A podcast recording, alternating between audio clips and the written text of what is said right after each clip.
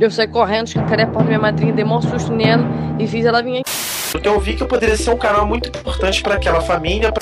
Pô, não sigam um mau exemplo. Eu pegava, sabe, um rolo de papel toalha?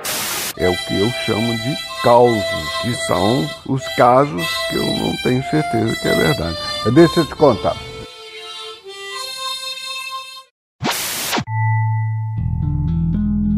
Bom dia, boa tarde, boa noite. Você está ouvindo o podcast Casos e Causos.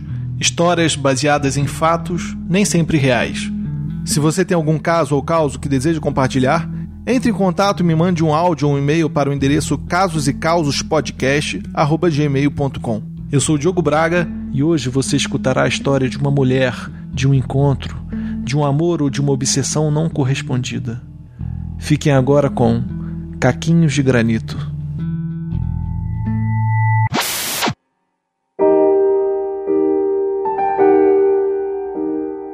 Assim que ele pousou seus olhos nela, foi como se estivesse a olhar a medusa.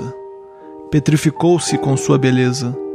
E naquele momento, ele soube que faria de tudo para conquistar o seu amor. Romperia qualquer regra, subiria qualquer montanha. E rompeu e subiu. Silenciosamente se esgueirou por entre portões e portas da casa de sua amada, sem ser notado. Era silencioso como um ninja, ou como se seis pernas distribuíssem o peso do seu corpo. Chegou em seu quarto rastejando, abaixado com o ventre ao chão, até que se posicionou ao lado de sua cama. Ela estava distraída, vendo TV. Não fazia ideia de que havia outro em seu quarto. Ele subiu a cama como se subisse uma montanha. Ainda não fora notado. Foi tocando o lençol cada vez mais perto daquele rosto angelical Assustou-se novamente com sua beleza e pensou que todo sacrifício valeria a pena caso o amor fosse correspondido. Queria que ela o notasse, queria sentir o toque de sua pele.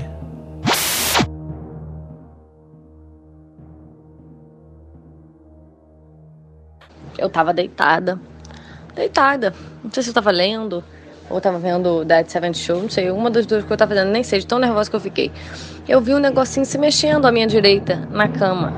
Minha cama já estava descoberta, com a roupa de dormir, com, com roupa de cama. Eu dei um pulo. Ela o notou. Olhou para o lado e saltou em horror. Um intruso! Um intruso havia entrado em seu quarto e estava em sua cama. Acuada no canto do quarto, ela olhou para ele e ele em sua cama a encarava. E naquele segundo que os olhares se tocaram, ela somente percebeu um vazio, como se aquele intruso não fosse capaz de sintetizar uma linha sequer de raciocínio, como se fosse somente conduzido por instintos animais. Ele, por sua vez, sentiu escárnio no olhar, como se ela o quisesse pisar. Seu coração quebrou-se em pedaços. Eu dei um pulo, eu não vi nem o que era o bicho, né? Eu só pulei. Mas eu não bati nele. Mas ele se assustou tanto comigo que deu meia volta e voltou, o bicho. Eu saí correndo, escancarei a porta da minha madrinha, dei um susto nela e fiz ela vir aqui ver o bicho pra mim, porque eu não aguentei ver, não. Porque quando tá no chão eu mato barata, quando tá na minha cama eu não mato, não. Era uma barata, Diogo. Uma barata na minha cama. Eu não sei como ela veio parar aqui. Foi aterrorizante, sabe? Foi o pior momento momento aquele. A barata subindo na minha cama assim, ó. Horrível. Não desejo a ninguém. Ele, de coração partido e livre daquele amor platônico que prendia sua alma, se sentiu leve, como se tivesse quebrado o feitiço da medusa. Em vez de tornar-se depressivo com o escárnio de sua amada, se fez melhor. Das suas costas brotaram lentamente dois pares de asas com textura de pergaminho. E voou voou para novos amores, novas possibilidades. Ela, que correu, gritou, pediu ajuda, permaneceu ao chão com os nervos à flor da pele, apreensiva com a possibilidade de uma nova visita do invasor. Porque a noite inteira, inteira, eu acordei, levantei e olhava para os lados procurando a barata, assim, ó. Se vinha outra, né? Porque podia vir outra. Aí eu dormi no canto da cama. Sério, eu acordei no mesmo lugar que eu dormi. Eu dormi da metade da cama eu não sei nem dizer. Sabe a metade da cama? Então, numa metade só, a outra metade ficou pra barata, caso ela aparecesse. Aí eu fiquei pensando, ó, e se ela vier do outro lado? Mas eu não vou pra lá não, porque foi de lá que ela veio, pode vir outra de lá. E aí fiquei nessa. Por fim, acordei a noite inteira, não dormi direito, tô até rouca, tá vendo? Que tô esquisita? Pois é. E, e, aí, mas não veio não, nenhuma barata, não que eu tenha visto. Me assustei de madrugada achando que tinha um no meu braço, acordei nervosa, chacoalhando o braço. Foi uma experiência traumática.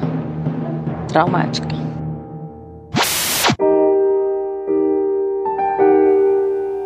Acredite, existe uma linha tênue entre amor, paixão e obsessão. E voando pelo mundo, ele nunca conseguiu esquecer aquela mulher e a sua beleza que transforma em pedra. E por isso, ele que sofreu tamanha rejeição, por vezes tem que pousar e se esgueirar por esgotos, pois se sente pesado, muito pesado, como se caquinhos de granito se alojassem no seu peito.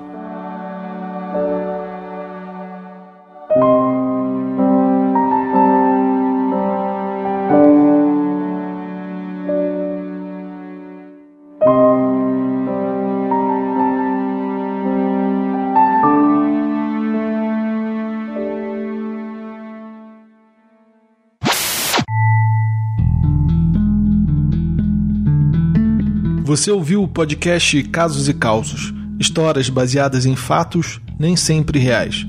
Eu sou o Diogo Braga e foi um prazer ter você comigo aqui hoje.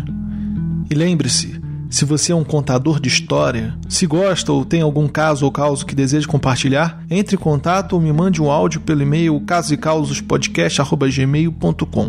Críticas e comentários serão muito bem-vindos. Gostaria de fazer um agradecimento especial a Samara, minha noiva, que foi quem contou a história hoje. Ela me mandou esse áudio por WhatsApp e eu achei que daria uma boa história. E se você gostou do podcast, por favor, indique o Caso e Caos para os seus amigos, compartilhe e o classifique no iTunes. Desta forma, você o estará ajudando a crescer e a estar sempre produzindo conteúdo. O Casos e Causos é hospedado e apresentado pelo maior portal de podcast do Brasil, o Mundo Podcast. Acesse em mundopodcast.com.br e se você desejar, me siga nas redes sociais. O Instagram é Diogo Braga Menestrel, o Twitter é arroba Diário Menestrel e o SoundCloud é Diário do Menestrel. No SoundCloud eu possuo o podcast Diário do Menestrel. E lá produzo outro tipo de conteúdo de storytelling áudio. No mais, um apertado abraço e até a próxima.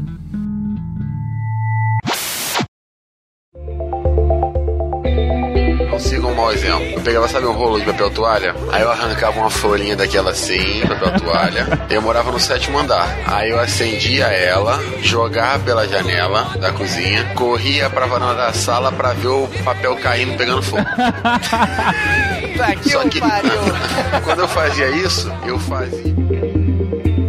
E no próximo episódio, você escutará a história de um menino que gostava de brincar com fogo. Somente aqui, no Casos e Causos Podcast.